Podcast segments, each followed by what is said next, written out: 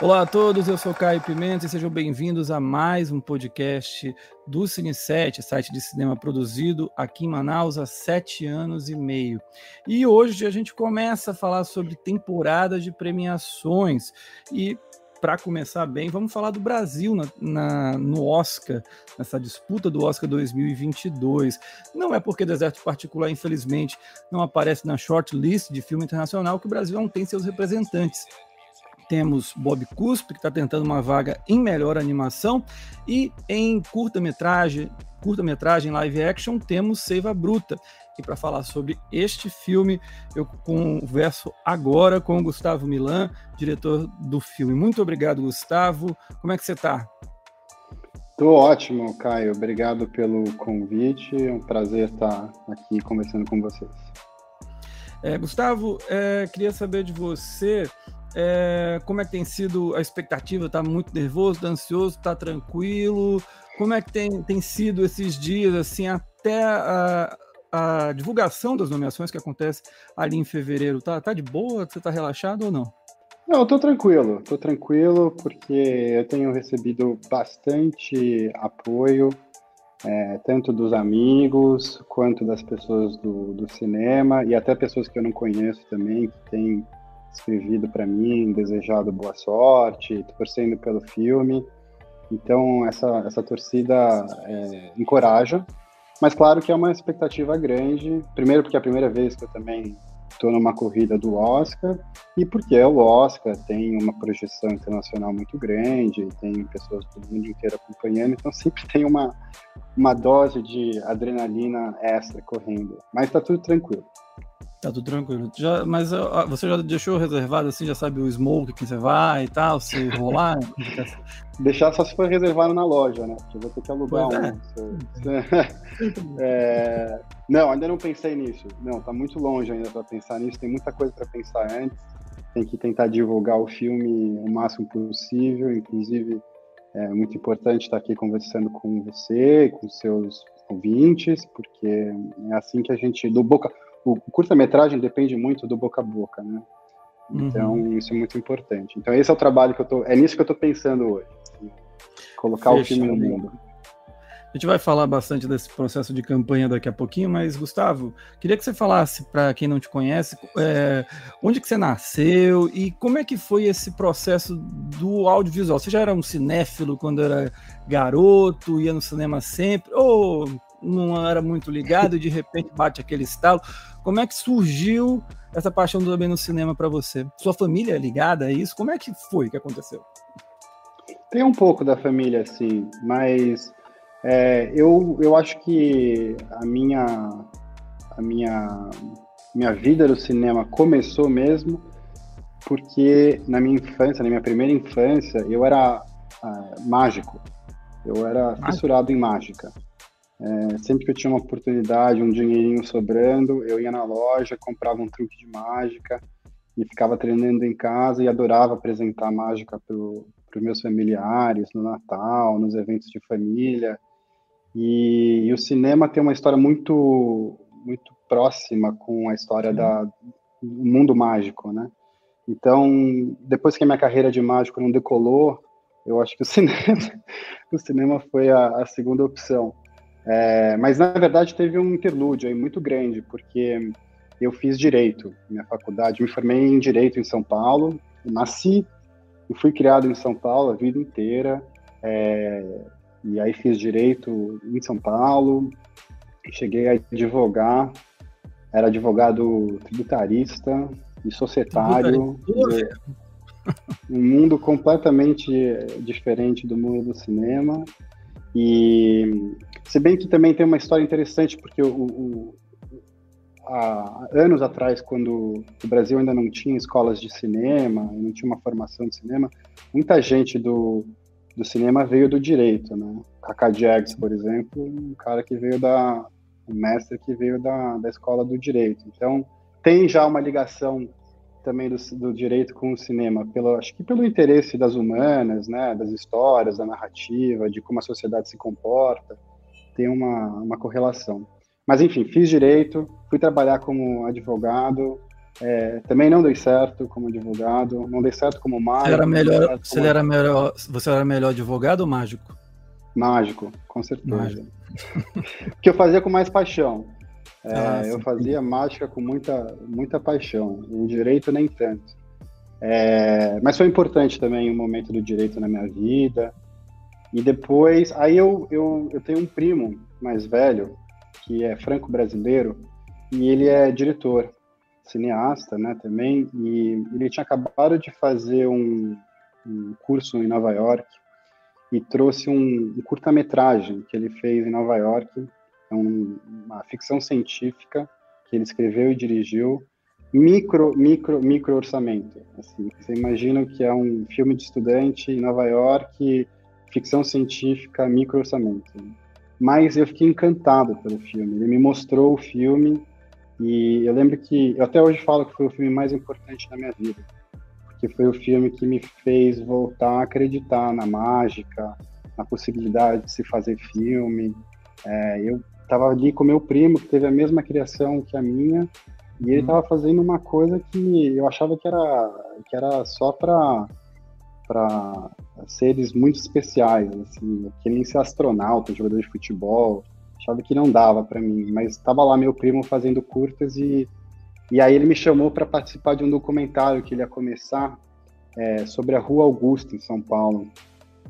Para quem não conhece, a Rua Augusta é uma rua importante na cidade que, que, que liga um dos bairros mais privilegiados da cidade ao centro de São Paulo. Então, é, à medida que você atravessa a avenida, você vai vendo a, a transformação da, da sociedade, da, da, da, cidade. E eu fui trabalhar com ele nesse documentário, é, que nunca chegou a ficar pronto, mas a gente fez toda a pesquisa, foi atrás de personagens e chegou a filmar algumas coisas. E para mim foi o, o que bastou para eu saber que o meu, meu caminho era no cinema mesmo. Aí mudei, deixei o direito, parei de advogar. Isso foi quando? 2013. 2012, 2013. Não faz muito tempo. Né? É, e aí fui fazer um curso de documentário em Paris. Meu, meu primo é franco-brasileiro e ele me recomendou, falou, oh, vai para essa escola que é ótima, chama Atelier Varran, em Paris, e vai ser uma boa experiência para você. E eu fui, sem falar zero de francês, assim, na cara na coragem mesmo, pedia coisa para comer, vinha tudo, tudo errado, era uma bagunça. E mas foi ótimo, foi uma super experiência. A cidade também, Paris, é uma cidade que vive muito cinema. Eu pude assistir filmes do mundo inteiro lá. É... E aí voltei para o Brasil e comecei a fazer meus curtas aqui, coisas pequenas. É... tive o privilégio de poder trabalhar no, no set do Grande Circo Místico em Portugal, durante as filmagens do, do Grande Circo Místico do Kaká. Você, qual era a sua função lá? Eu, é, eu era estagiário de produção, é. É, mas tinha de envolvido tudo. de tudo. Desde sanduíche para o cacá até fazer anotação de reunião. Tudo mas o, o sanduíche um do... você entregava certo, né? Não tinha o pedido errado. Sanduíche não. não. Não. Cacá, ele gostava do sanduíche dele, eu, eu, tinha muito prazer em fazer o sanduíche dele, mas é, não, foi uma experiência maravilhosa para mim e, aí fiz um pouco do making off. E tem, a, e tem a coisa da mágica também, né? O filme trabalha Total. isso, né? O, o, tem essas ligações aí. Tem essas ligações malucas. É, é, super, é mágico. O filme é mágico, né? É, então essa experiência também foi muito importante e aí eu senti que o meu eu queria mais conhecer o mundo da ficção. É, a porta do cinema tinha sido pelo documentário, mas eu queria experimentar a ficção. E aí é, fui prestei para algumas escolas nos Estados Unidos, entrei na, na NYU e tô lá até hoje, faz cinco anos. Esse mestrado super longo da NYU. Estou é, no meu último ano agora. E, e lá, um pouco... aproveitando, Aproveitando, qual é o tema do, do seu mestrado, assim, que você está fazendo, tem que entregar um trabalho lá final, né? Eu, eu, eu não sou muito bom nessas coisas, eu, eu, eu, tenho que fazer mestrado, mas eu sou péssimo. Mas qual, você tem algum tema, assim, específico no, no seu mestrado, seu trabalho final? Na verdade, você faz filmes, né? No, mestrado da NYU, ah, tá. nesse programa que Entendi. eu tô, você faz filmes. Então, esse, o Seiva Bruta, por exemplo, foi um trabalho que eu fiz dentro da universidade, no meu segundo ano lá na faculdade. É, e eu tenho um, um novo curta-metragem que eu filmei em São Paulo, na verdade em Areias, no município próximo de São Paulo, em janeiro do ano passado, e eu estou fazendo a pós-produção dele, então eu vou entregar esse novo curta-metragem como o meu trabalho de conclusão de curso. Entendi. E assim, é, Gustavo, você falou escola em Paris, aí agora fazendo mestrado em Nova York. É, queria que você falasse um pouquinho sobre essa experiência de estudar fora, que ah, na, na época que você foi, né, agora o dólar já está um pouco mais impeditivo, né, mas na época que você foi estava ainda acessível, digamos assim. É, quais portas se abriram? O que, que você... Uh, uh, poder falar um pouquinho da, da, experiência, do que, que essas, essas escolas, tanto lá de Paris quanto a de Nova York, elas trouxeram para ti, né? Que, que elas, é, é, elas te abriram os olhos para o cinema, o audiovisual, a forma até de encarar o setor? Eu acho, Caio, que pelo menos é que eu tenho aprendido até hoje, né? Cinema é um pouco hora de voo. Assim, é o quanto você tem a oportunidade de sentar lá na cadeira do piloto e ficar e ficar pilotando até você acertar. É, então, sonhar com o cinema, eu acho que é uma das coisas uma das principais coisas que você pode fazer, independente se você estiver estudando na França, no, no, Brasil, nos Estados Unidos, mas se você é, todo dia acorda e fica sonhando com o filme que você quer fazer, fica indo atrás de história, fica vendo referências, assiste filmes, fica imaginando, eu acho que isso vai criando dentro de você um, uma, um certo tipo de, de, de preparo é, emocional para você, quando tiver realmente um, um, roteiro em mãos que você gosta, você está pronto para dirigir. Porque realmente o aprendizado do cinema vem de todo lado. Vem do professor da escola? Vem. Mas não é isso o mais importante. Eu posso falar para você, com certeza absoluta, que na minha experiência em Nova York, o mais importante para mim foi conviver com os outros alunos. E estavam no mesmo lugar do que eu. Gente que veio da arquitetura, gente que já tinha feito cinema também, mas muita gente que nunca tinha experimentado nada no cinema, mas que tinha uma, uma vontade, uma vontade de, de fazer coisas, sonhava com filmes o dia inteiro, e eu acho que esse é o tipo de energia que acaba que acaba fazendo a diferença na hora que você vai fazer um filme. E, e tinha alguém de direito lá? Ou era só você? É, não, de direito acho que só eu, mas tinha gente de filosofia, de arquitetura, tinha de todo lugar, de letras, muita gente das letras. Beleza, Gustavo. Então vamos falar um pouquinho sobre Seiva Bruta. Vamos falar agora do filme. É, você falou que o, o você estava falando agora, né? É pensar sempre, todo dia, é, na obra que você quer fazer, no filme que você está planejando. E aí você, e, e, eu queria saber como é que você chegou nessa história, né? É, que se passa aqui na região norte, no Brasil, ali com a Venezuela, na fronteira. Como é que isso chegou para você? É, como é que você falou, poxa, eu vou fazer um filme sobre esse tema, essa crise migratória de muita gente vindo da Venezuela para o Brasil, passando por Manaus? Como é que isso foi surgindo na tua cabeça? Você viu alguma notícia? Estava lendo? Ou era a questão da, da crise migratória na Europa que te chamou atenção para ver o que estava acontecendo por aqui? Como é que surgiu isso para ti? Um pouco de tudo, Caio. Eu acho que para responder essa pergunta é ótima e eu tento responder ela para mim às vezes, porque às vezes eu, eu me pergunto de onde que veio essa ideia para o filme, né? Assim, eu uhum. algumas coisas eu consigo responder com lógica, mas outras coisas eu consigo só ter palpites. E eu acho que é, como eu estava conversando com você antes, a, a minha família é uma família que também migrou para o Brasil. É, eles vieram do. Minha família veio do Líbano no começo do século XX, em 1914. E eu cresci escutando histórias de imigração. Eu, eu, eu cresci escutando é, histórias sobre a diáspora libanesa. E meu avô me contava as histórias, muitas palavras em árabe. É, meu pai é, também me, me contava muitas histórias. Então, de alguma forma, eu fui introduzido para essa narrativa da imigração desde muito cedo. Isso estava dentro do, do, meu código emocional, dentro de, de, é, desde muito cedo. E, e aí um evento que aconteceu na minha família, que não tem tanto a ver com imigração, mas que foi muito marcante na minha infância, foi o fato da, da minha mãe ter amamentado meu primo.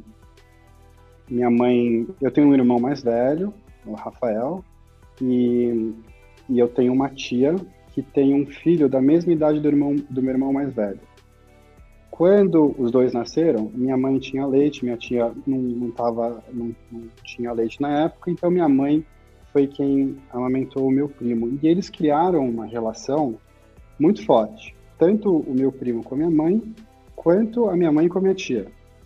E, e, eu vim um pouco depois disso, não era nem nascido. Mas quando eles me contaram essa história, eu sempre achei fascinante, eu sempre achei lindo esse, esse momento da minha família e de alguma forma é, isso, essa história expandia para mim as fronteiras do que é a maternidade.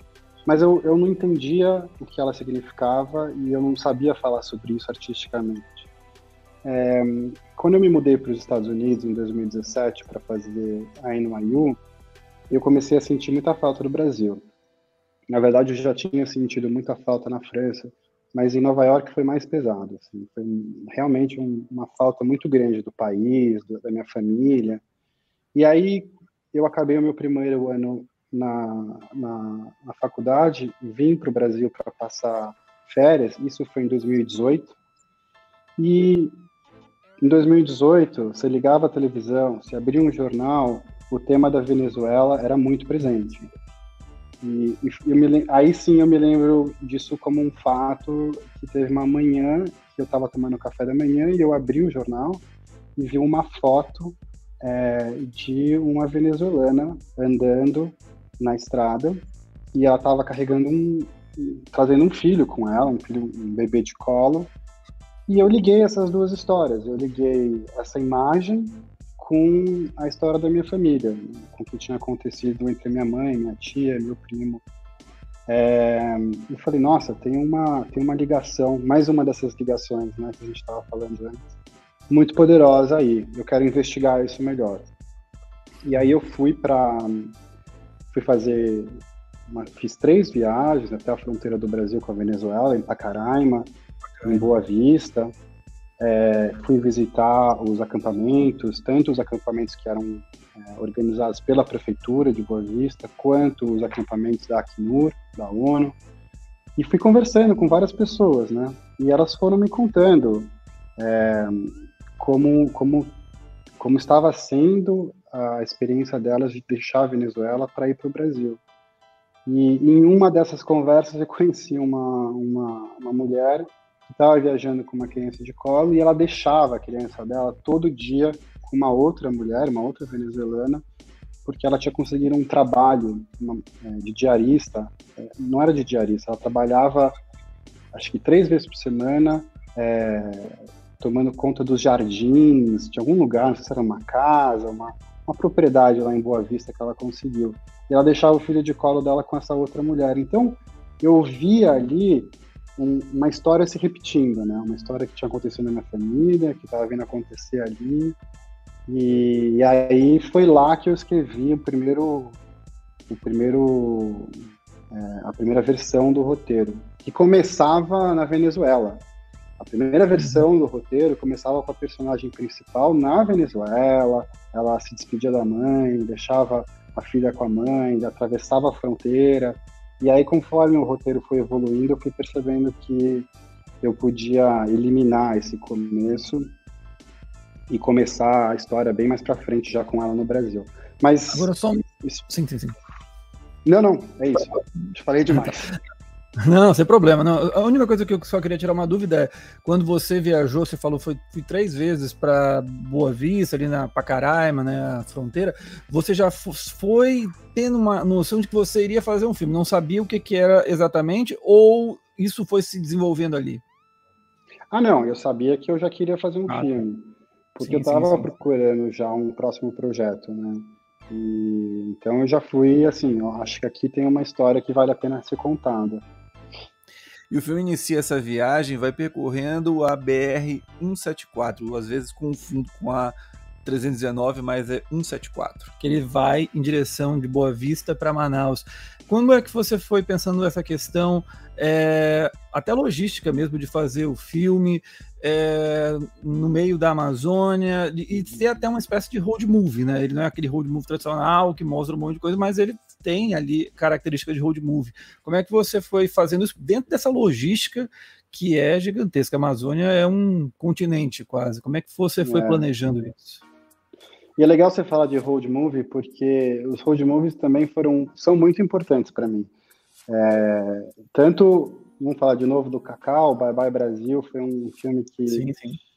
que me emocionou muito quando eu assisti, mas a Central do Brasil também, é, tem tantos, tantos road movies importantes no Brasil, é, até o, o Céu de Sueli você poderia ver como um road movie também, se você né, expandisse aquela história.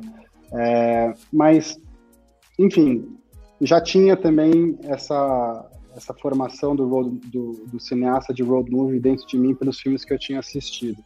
E quando eu fiz o percurso de Pacaraima até Manaus pela primeira vez, eu fiz o percurso pensando justamente nisso, né? Como é que eu vou, um pouco com cabeça de produtor, como é que eu vou fazer para filmar essa história é, e não ter que deslocar toda a nossa equipe é, por centenas de quilômetros, porque além de ficar caríssimo, você perde muito tempo, enfim, tem todos os problemas, né, de você fazer deslocamento. Então eu fui percorrendo, dirigindo de Pacaraima até Manaus e procurando locações, tirando foto, assim, ó, aqui dá para ser isso, inclusive a locação que é, eu acho uma das locações mais mais importantes do filme, do, da, das casas, Sim, da cidade é. que está sendo construída, foi uma locação que eu encontrei durante essa primeira viagem que eu fiz de Pacaraima a Manaus. O Fica onde? não tinha essa. Fica em Presidente Figueiredo. Ah, sim, Presidente Figueiredo. Para quem não, não sabe aqui a localização, Presidente Figueiredo é uma cidade que fica a 107 quilômetros de Manaus e na estrada tem uma boa estrada, tem estradas muito piores aqui na Amazônia, mas essa é uma boa estrada, então não é tão tão ruim assim, né? Tão tem, distante. Tem, e tem cachoeiras maravilhosas também. Sim, o pessoal exatamente. de Presidente Figueiredo foi incrível, super, ajudaram muito na, na produção do filme. Foi a nota 10, assim, as pessoas foram incríveis mesmo. Mas então, a intenção de dirigir de Pacaraima até Manaus foi justamente essa: tentar encontrar um, é, o melhor lugar para se filmar, sem ter que viajar muito e, e, tive a surpresa de encontrar essa locação que não existia no roteiro antes. E quando eu vi, eu falei: não, é, isso aqui faz total sentido eles, eles, eles pararem para dormir aqui. E, e, aí, quanto tempo foi de gravação? Vocês ficaram mais nessa região metropolitana de Manaus, Presidente Figueiredo? Vocês chegaram, enfim, a, a, o deslocamento? Queria que vocês falassem, falassem um pouquinho sobre isso. Quanto tempo de gravação? E se teve algum caos de bastidor, se você puder contar aí, fique à vontade. Teve muito. É, não sei se dá tempo de contar todos, mas a, as filmagens, eu acho que, se não, se não me engano, levaram seis dias. Seis dias. E meio, se eu não me engano. Por quê? É, primeiro, a gente ficou entre Presidente Figueiredo e Manaus. Na verdade, a gente filmou quase o filme inteiro em Presidente Figueiredo. É, só a cena do porto que foi feita em Manaus. O resto foi feito tudo nos arredores de Presidente Figueiredo. É, porque tem uma vantagem também, você filmar numa cidade menor, você consegue, por exemplo, é, bloquear, um, como é um road movie, a gente precisava da estrada, a gente conseguia é, bloquear um, um, pedaço da estrada sem atrapalhar o tráfego, claro, mas tinha essas, conseguia essa, essa locação das casas, é, conseguia a locação da árvore, tudo na região de Presidente Figueiredo. E aí o porto mesmo que tinha que ser em Manaus. É, mas na primeira, na primeira diária, na cena em que ela está debaixo da árvore, a gente filmou aquilo na primeira manhã e, e a câmera deu um problema. A gente estava filmando em película, né? a gente filmou em 16 milímetros e na verdade foi muito difícil de encontrar uma câmera também no Brasil 16 milímetros a gente teve que meio que reformar uma câmera aqui em São Paulo é, e levamos essa câmera reformada para Manaus. E no primeiro dia de filmagem a câmera quebrou. Ela deu um problema dentro do, do magazine dela, ela estourou uma correia e a gente perdeu tudo que a gente tinha filmado na primeira manhã. É, então foi. Vontade de chorar já, né? Nossa. Primeiro dia de filmagem, a gente perdeu a primeira manhã. À tarde, que estava programado para fazer umas filmagens na estrada, chovia, chovia. Chovia assim umas cinco vezes. Então a gente não conseguiu Isso foi quando? Vocês vieram gravar aqui quando? Dia 17 de janeiro. Que dia é hoje? É, janeiro. É, hoje é já 14. 14. É, janeiro é um, é um mês complicado aqui. Chove o tempo todo. 17 de janeiro de, mil, de 2019. É, Dois anos. Foi exatamente. Três anos atrás. Três anos atrás. Então, então teve esse problema. É, eu me lembro do, do, do, meu produtor, ele entrou no meu quarto à noite, na pousada que a gente estava ficando em Presidente Figueiredo, e eu estava emocionalmente acabado, assim, eu tava, não acreditava é, no que estava acontecendo. E ele que me colocou para cima, ele falou: "Não, vamos lá, estamos aqui, vai dar certo, a gente vai arranjar um tempo depois para para cobrir essa, para refazer essa cena que a gente perdeu". E de fato conseguimos. Deu tempo de fazer tudo. E, e no, no, tem algumas coisas que a gente não conseguiu refazer, mas eu acho que não prejudicou o filme como, como um todo. E aí tem todos os desafios da produção, né? Um, um curta-metragem com caminhão, é, bebê, cena noturna, barco, tem tantos desafios de produção, de logística, de direção, que cada dia de filmagem era uma aventura, assim. A gente teve muita, muita sorte, equipe muito, claro, todos muito profissionais, o que faz toda a diferença, mas também tem um, um Deus do cinema que estava olhando por nós, tá? Porque é, muita coisa que poderia não ter saído do jeito como a gente gostaria, mas que deu certo. Duas perguntas rápidas, Gustavo. O filme teve financiamento de editais ou era um, a verba do, do, mestrado? E a questão da equipe, assim, teve equipe local, amazonense, ou você já tinha uma equipe toda formada? Como é que foi isso? É, primeiro, financiamento. Teve um pouco de dinheiro da, da universidade, eles ajudam, eles, eles têm um convênio com a Kodak. Então, hum. o, o filme eu consegui pela Kodak, pelo convênio da universidade com a Kodak. E eles também ajudam um pouco com, com o dinheiro. Mas o, o, grosso do orçamento veio através da Lei Rouanet. Eu consegui aprovar o projeto na Lei Rouanet em 2018, ainda no, no governo do Temer, e, e consegui fazer a captação é, quase inteira do filme pela Lei Rouanet e um pouco também da vaquinha dos amigos, dos familiares. Parte essencial, do... né? Nunca pode faltar ah, essa. Não, não, tem como faltar. Então, você viu só, como... os amigos e, e, a, e a, a Rouanet ainda, se tivesse sido um ano depois, eu acho que você não tinha conseguido. Pois é, não, eu acho que o nosso projeto foi, foi que, eu, que eu saiba, eu acho que foi um dos últimos a ser aprovados é, pela, na Rouanet. Porque lá e logo em 2000, logo em janeiro de, 2019, que foi quando trocou o governo, as coisas já começaram a empacar. Então a gente, até nisso a gente teve sorte de conseguir ser aprovado em 2018 ainda quando no governo anterior. E o que mais? E aí, perguntou... A equipe, equipe local. Ah, a equipe. Nossa, um sonho. Trabalhar com, com as pessoas de Manaus foi um sonho. Eu tenho um, um produtor de São Paulo com quem eu estou acostumado a trabalhar, que é o Gustavo Morosini, que é um craque na produção. Hoje ele está fazendo Steadicam, é, mas é um, um gênio da produção e ele conseguiu desenvolver o que eu acho que foi o melhor balanço entre a equipe de São Paulo que foi e a equipe de Manaus. Então, assistente de direção veio aqui de São Paulo, mas a gente tinha produtor em, em, em o Robson Medina, que é um produtor Sim. baseado em, em, Manaus, que foi incrível, que ajudou a gente a montar a equipe.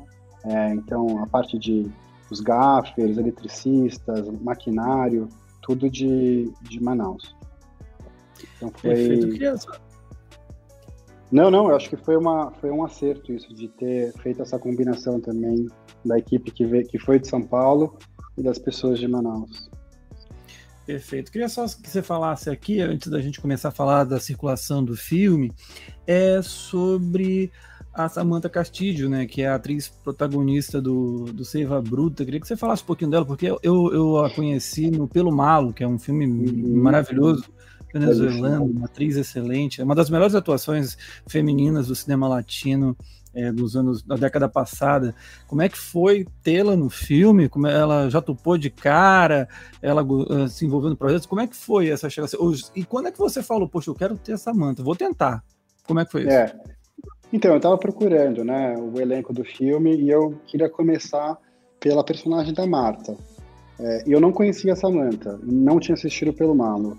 E a minha intuição primeira foi procurar na Venezuela. Então eu consegui, acho que mandei um e-mail do nada, assim, pro tipo Mancini que eles têm na Venezuela. E, e comecei a. Tinha uma pessoa lá, que come, Andréia, esqueci o sobrenome dela, é, mas que começou a me ajudar a fazer a pesquisa de elenco. E, enfim, ela foi me mandando algumas opções e eu não estava encaixando. Assim, pessoas ótimas, mas que não, que não serviam ao personagem da forma como eu imaginava. E aí, em São Paulo, eu me lembrei da uma grande amiga minha, que é a Estrela Strauss, que é uma preparadora de elenco. É, e eu, eu sei que a Estrela morou na Argentina durante um tempo, e eu falei assim, a Estrela deve conhecer alguém, ou pode me dar alguma dica. E foi ela que me falou do Pelo Malo. Ela falou, Gustavo, assiste esse filme, Pelo Malo, e, e presta atenção na Samantha. E eu te juro, Caio, acho que eu assisti três minutos do filme, ou quatro minutos do filme. Você já... Eu falei, arrepiei, assim, falei assim, é ela, é a Samantha, não tem como, eu preciso achar ela agora, né? A Samantha me ajudou, a, a Estrela me ajudou a entrar em contato com a diretora do Pelo Malo, a Mariana Rondon, e a Mariana me passou o contato da Samantha. A Samantha leu o roteiro, e, e, ela fechou na hora. Ela falou assim: Nossa, eu adorei o projeto, adorei a história. É, a gente fez uma, um Skype na época, nos falamos assim, fez um primeiro contato e ela vibrou muito. E então foi um, da, foi um daqueles dias que eu senti que o filme mudou assim de patamar, assim, que eu, eu, eu, o filme ganhou uma, uma musculatura que que até então não tinha. Né? Quando a Samantha abraçou o projeto, a gente ganhou muita força. E aí foi mais fácil também de encontrar os outros atores venezuelanos, tanto o Abílio quanto a Brenda. É, mas uma curiosidade é que nenhum dos três estava na Venezuela. E é por isso também que os meus primeiros contatos que eu fiz na Venezuela foram tão é, difíceis para eu conseguir encontrar alguém, porque muitos atores venezuelanos já não estão mais na Venezuela. Ou estão no México, ou estão na Colômbia, ou Argentina. É, a Samantha, inclusive, neste momento que estamos falando, está no Brasil, gravando um, um longa-metragem em Curitiba. É, então, né, por isso também foi tão difícil de encontrá-la. E, e, quem me ajudou muito foi o Beto Benides, que também é um, um venezuelano que está morando hoje, morou no Brasil durante muito tempo, acho que hoje está tá na Bolívia, se eu não me engano, não sei, mas ele também conhece todos os atores venezuelanos, leu o roteiro e foi um parceiraço. Ele, foi ele que me indicou o Abílio e, e a Brenda. É, então, eu tive muita, muita, muita sorte de ter encontrado essas pessoas que me colocaram em contato com esses atores venezuelanos que são incríveis. Assim. Foi um e você falou, você falou do salto, né? Que acho que isso é visível também na tela. O filme, o filme é bom, a história é boa, mas com a Samantha eu acho que ganha uma potência ainda maior, uma força impressionante. Ela eleva o filme impressionante. Então eu recomendo a todo mundo que está ouvindo, além de Seiva Bruta, assistir pelo Malo, da Mariana Rondon, que Super. são dois filmes muito bons. Vamos e tudo falar que a Samantha fez e, e, vai fazer é para assistir, porque ela, Sim, ela, ela é. Sem dúvida. sem dúvida. Vamos falar agora um pouquinho do, do giro que o filme foi dando ao redor do planeta. Ele foi selecionado, assim, pré-selecionado, né, qualificado, na verdade, para o Oscar ao vencer o prêmio de melhor curta no Short Shorts Film Festival Ásia, que foi no Japão. Isso em 2021. E aí passou por vários festivais, no Brooklyn, nos Estados Unidos, Rhode Island, levou o prêmio de melhor curta latino no Directors Guild of America e ele já foi apresentado ou ainda vai ser no Festival de Palm Springs, na Califórnia, Gustavo? Já foi também. Já foi. Foi no ano passado. Então, é. e, e, circulou também na Europa, enfim. Né? Eu queria que você falasse um pouquinho como é que você percebe essa recepção do público do, em relação ao filme no exterior? E eles têm uma noção, ou eles não fazem a menor ideia do que tá dessa crise migratória da Venezuela para o Brasil? É um susto para eles ou eles já têm uma noção? Como é que tem sido essa recepção para você? Como é que tem chegado o que as pessoas assistem. Eu, sei que a gente está em tempos de pandemia, então não tem aquele contato, às vezes, é, que se tinha antigamente, físico e tal, mas acredito que você deve receber alguma o que, o que chega desses locais. Então, queria saber de você, o que está chegando, o que, que as pessoas estão sentindo do filme. Pois é, é difícil mesmo, com a maioria dos eventos, a maioria dos festivais que o filme participou foram festivais é, online, então, essa distância com o público, eu acho que faz muita diferença na hora de você sentir o que, que as pessoas tiram uhum. do filme, como elas recebem. Mas é, alguns festivais foram presenciais, como, por exemplo, de Palm Springs, e aí sim eu tive a oportunidade, eu, eu estive no festival, inclusive, em Palm Springs, e tive a oportunidade de conversar com as pessoas que assistiram o filme, ou pessoas que me procuraram para conversar. E eu acho que, assim, o que está acontecendo na Venezuela, o, o êxodo venezuelano, todo mundo sabe. O mundo inteiro sabe o que está acontecendo. Acho que as pessoas gostam do, do, de assistir o Seiva Bruta, primeiro porque tem uma, principalmente nos Estados Unidos, tem uma, uma certa surpresa deles em, em, ver uma questão imigratória que não envolva os Estados Unidos diretamente, dentro das Américas. Então, eles, eles assistirem um filme que retrata um personagem que sai de um país dentro da América do Sul e vai para outro país da América do Sul, isso é um pouco diferente para eles, porque eles estão acostumados a ver histórias em que os personagens vão para os Estados Unidos, né? Então tem uma, uma surpresa de uma certa forma aí. E acho que uma outra coisa que chama atenção, é, e aí só não nos Estados Unidos, mas principalmente também na Europa, no Brasil, pessoas que assistem o filme, eu acho que elas se interessam pelo fato do conflito ser entre venezuelanos. É, é, a história se dá entre venezuelanos que estão passando pela, pelas mesmas dificuldades. Né? Claro que você tem por trás todo o, o cenário político e econômico da Venezuela, mas o, o drama principal da história se dá entre aqueles venezuelanos. É, então eu acho que isso também chama a atenção das pessoas e elas se conectam por ser um, por, por ser um microcosmo entre venezuelanos. E assim, você falou das reações ah, nos Estados Unidos. No Japão, por exemplo, onde o filme foi é, qualificado para o Oscar, chegou alguma coisa assim para você? Os, os japoneses é, é, acharam estranho? O que, que eu queria saber, assim, tipo, do, dos europeus, dos japoneses? Teve alguma coisa assim que chegou para você?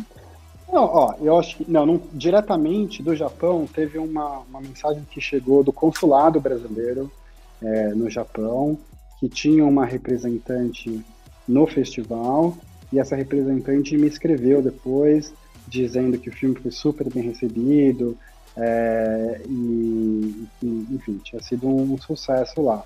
Mas diretamente é, dos japoneses eu não recebi nada. É, mas o fato do filme ter ido bem nesse festival e ter ganhado lá, eu acho que mostra um certo entusiasmo dele, e, deles. E a gente também ganhou um festival na Itália, em, em Sulmona. É, de novo, não recebi. E Sulmona é uma cidade super pequena, né? Então não conheço ninguém em Sulmona, ninguém me inscreveu, mas o fato do, do filme ter ido bem no festival é, mostra um certo interesse.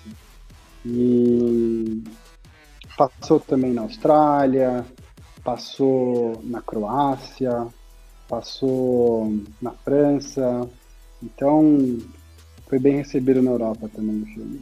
É, e mostra uma universalidade da história, né? Uma, a gente tem a, a, crise migratória, a questão da mãe, do amor de mãe, enfim, essas coisas.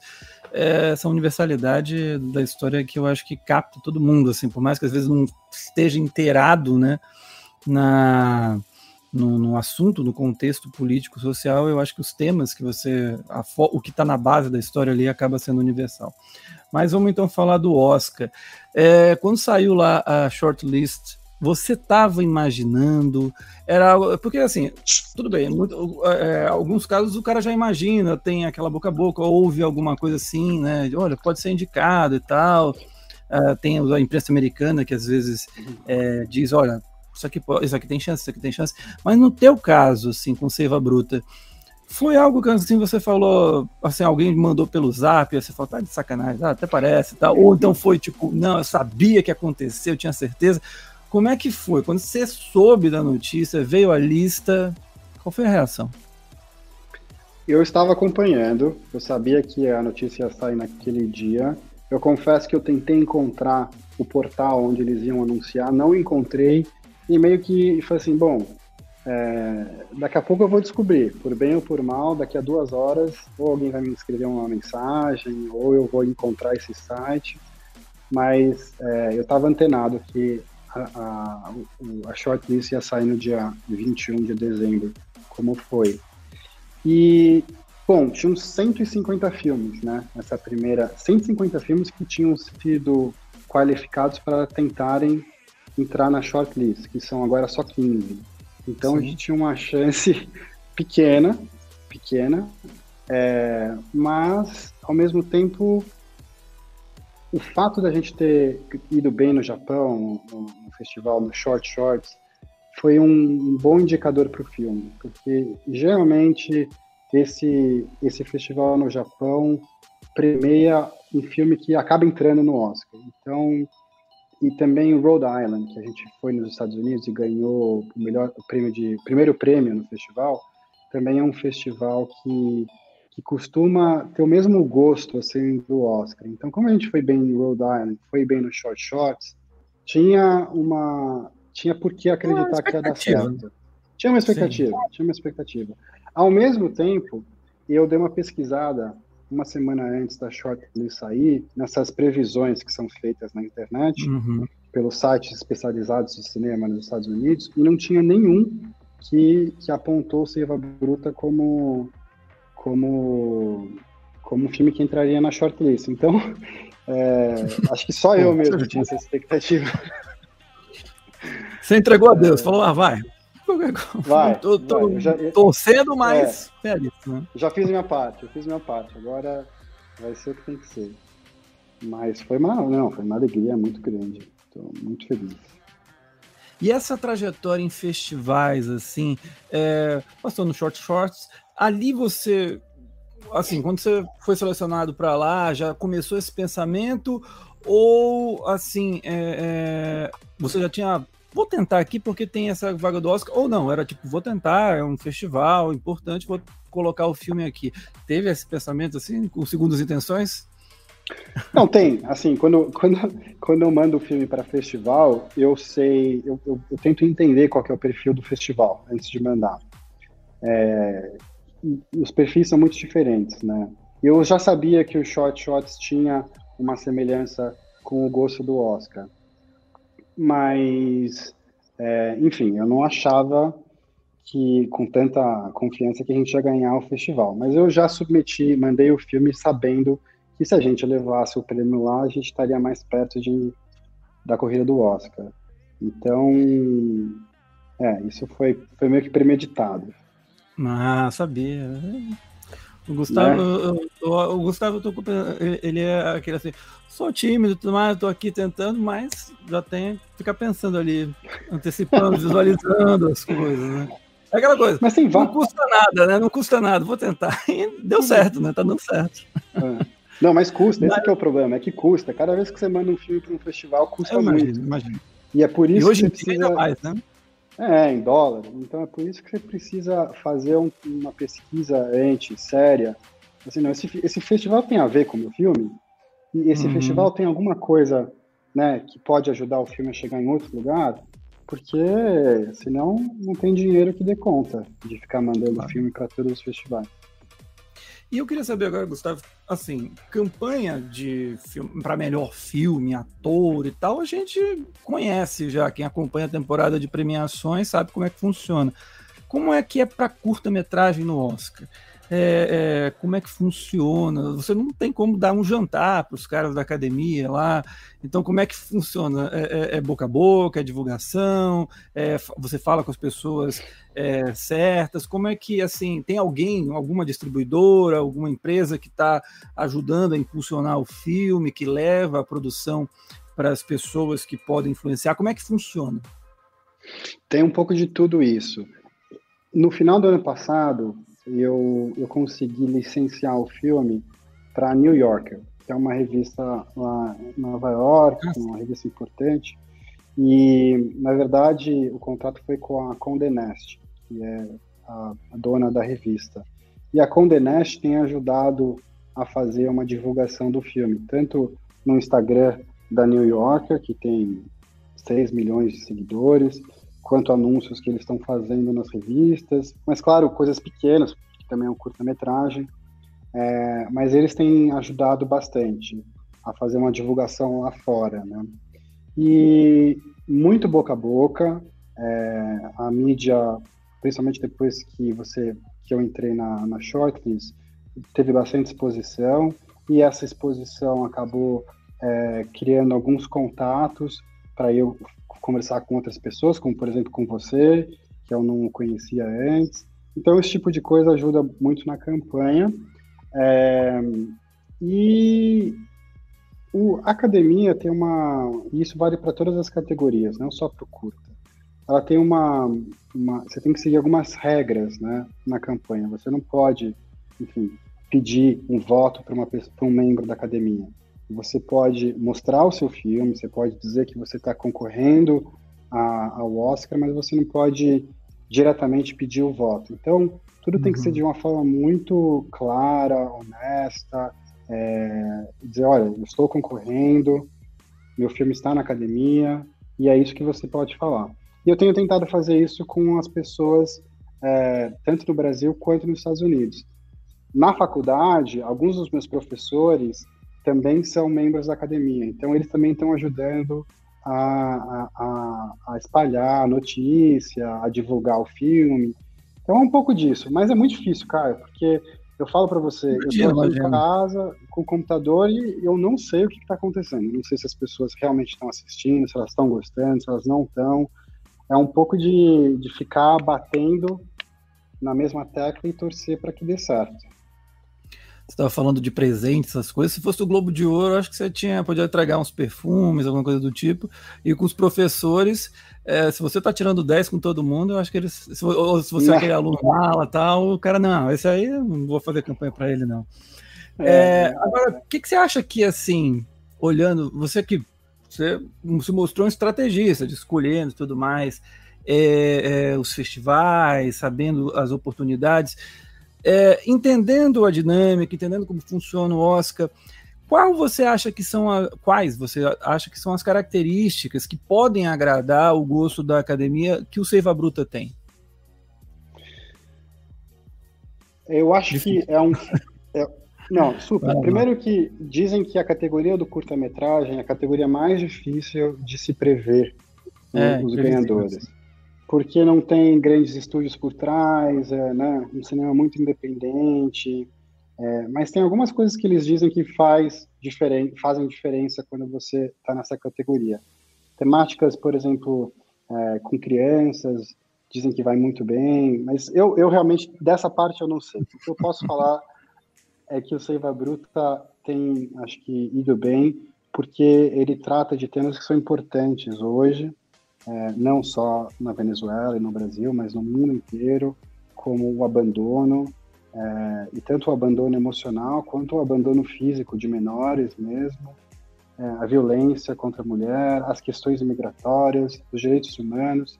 Eu acho que o Seiva Bruta ele, ele compila em 17 minutos muitos temas que nos importam muito. Então, eu acho que isso faz diferença. É, mas claro que se você tiver um ator famoso, como tem um dos concorrentes do, da, da Shortlist, é, esqueci o nome do ator agora, um ator super famoso. Como é que chama, Caio? Que ganhou, que fez o. Hum.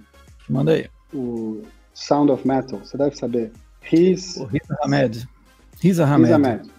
Riz Ahmed. Não sei. Ele tá em um dos. Ele é protagonista de um dos curtas. Ah.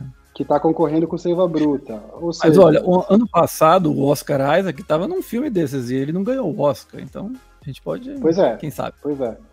Pois é, mas foi, foi nomeado, né? É. Foi nomeado. E é um filme belíssimo. Eu assisti o sim, sim, Letter Room. Muito bom. E... Mas eu acho que faz diferença, né? Se você tem um ator com uma projeção internacional, isso deve fazer alguma diferença. Ajuda, né? Mas acho que o Seiva Bruta chegou onde chegou porque tem todas as qualidades é, que eu mencionei agora, de uma história que, realmente traz coisas importantes. Então, boto minhas fichas nisso.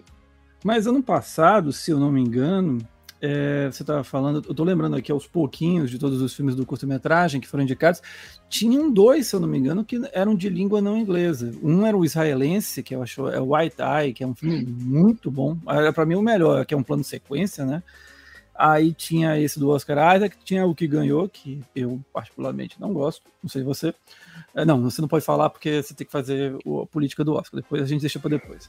Mas é, é mas eu lembro que tinham duas produções. Quem sabe, né? Às vezes o Oscar é generoso, não, nem sempre, mas com produções de fora. Só para fechar aqui, Gustavo, é para a gente fechar já o podcast, mas é uma, uma, questão importante. O Ali Muritiba, ele, no momento que, assim, descobriu, viu a, a lista do shortlist, ele é, não, com, não conseguiu a vaga e ele falou do processo, né? ele abriu um pouco do jogo no Twitter, falando do processo da escolha brasileira no Oscar, falou da, da, falta de apoio da Ancine, que é uma questão que já está sendo discutida há um bom tempo, desde que o governo começou. A Ancine, assim, caga e anda para as produções brasileiras, já, no cinema de geral, então no Oscar nem se fala. É, e a equipe do Bob Cuspe também criticou, que é o filme que eu falei no início, né, que está tentando a vaga agora para animação, uma vaga difícil de conquistar, tem muita produção da Disney ali, é, mas está tentando Exatamente. E está fazendo crowdfunding, mas também reclamou da falta de apoio. É, eu queria saber como é que você observa essa situação. Você falou ainda há pouco né, da questão da Lei Rouanet, que o filme conseguiu, apesar dos pesares, esse, é, é, esse suporte da Lei Rouanet. Mas nessa questão do Oscar, porque campanha é fundamental, a gente sabe, investimento para chegar lá não, não adianta assim só ter um grande filme, né? A gente infelizmente sabe o Oscar não é só a competição do melhor filme, é o melhor filme com a campanha. Você tem que ter um filme bom, mas tem que ter dinheiro para fazer campanha, senão o teu filme some, né? Quantos grandes filmes, né? Eu pego aqui, por exemplo, First Cow, ano passado, um filmaço, não tinha dinheiro para campanha, ficou esquecido. Como é que você observa isso para o cinema brasileiro para tentar voltar ao Oscar?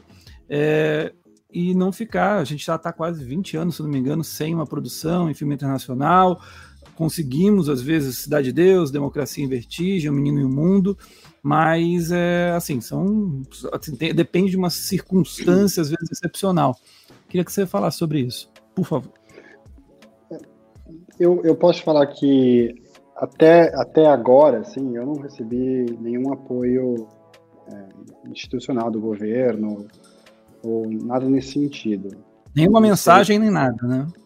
Não, quer tipo, dizer, recebi, recebi dos consulados. Eu recebi do consulado é, brasileiro em Nova York, recebi do consulado Legal. brasileiro no, em Los Angeles, que parece que é muito ligado com essa parte de cinema, pela natureza da cidade, né? E da Embaixada do Brasil no Japão, quando a gente ganhou lá o Short Shot. Pessoas realmente muito, é, muito abertas a quererem ajudar o filme, mas com recursos muito limitados, né? Então tem muita boa vontade de algumas pessoas, mas sem recursos. E como você falou, o cinema, principalmente nessa parte de premiação, e ainda mais no Oscar, depende desses recursos. Então, é, tem muita gente boa querendo ajudar, mas não tem recurso. É, em compensação, a, a, as pessoas do Brasil que fazem parte da academia e, e, que têm alguma projeção, tanto na indústria aqui dentro como lá fora, têm me ajudado muito com apoio é, de torcida, vamos lá, me colocar em contato com outras pessoas, gente que escreve, isso tudo faz toda a diferença também, né? Porque às vezes uma porta abre outra e você consegue alguma coisa que você achava que não ia conseguir. Mas, Caio, é isso. O cinema depende do apoio, pelo menos a estrutura que a gente tem aqui no Brasil depende muito de um, de um apoio governamental. E, e, eu espero que esse apoio volte a acontecer o quanto antes, né? Porque ele é muito importante. Beleza, Gustavo, eu te agradeço muitíssimo. Desejo toda sorte agora. No início de fevereiro sai a lista dos indicados, então tomara que você leve aquele bom susto de manhã. É, bota, bota a sua reação depois lá no, no Stories, no Instagram, assistindo, para a gente ter que nem a Fernanda Montenegro. Mas desejo sorte para você. O filme é ótimo. Quem puder assistir, tá no site da New York ainda, não está? O filme? Na verdade, é, ele estava no. Na verdade, ele só funciona. Tem um geoblock, ele não, ele não funciona no Brasil, ele só funciona. A licença é só para os Estados Unidos e para o Canadá. Então, Sim. ele ainda não está numa plataforma de streaming aqui no, no Brasil. Mas, quem sabe, no futuro ele esteja, se Deus quiser. Tomara. Mas, enfim, desejo muita sorte para você, tudo de bom e quem sabe, dia 27 de março, o veremos recebendo a estatueta. Se tudo der certo. Obrigado, Caio, Obrigado. pela oportunidade. Foi ótimo conversar com você. Espero voltar aqui quando se a indicação acontecer para conversar mais. Fechado. E aí, se você ganhar o Oscar, a gente faz uma com a estatueta aí do seu lado. Fechou? Fechado. Beleza, então. Muito obrigado, Gustavo. Muito obrigado, obrigado. a todo mundo. E valeu mesmo. Boa Até o próximo podcast valeu. do Cine Tchau, tchau.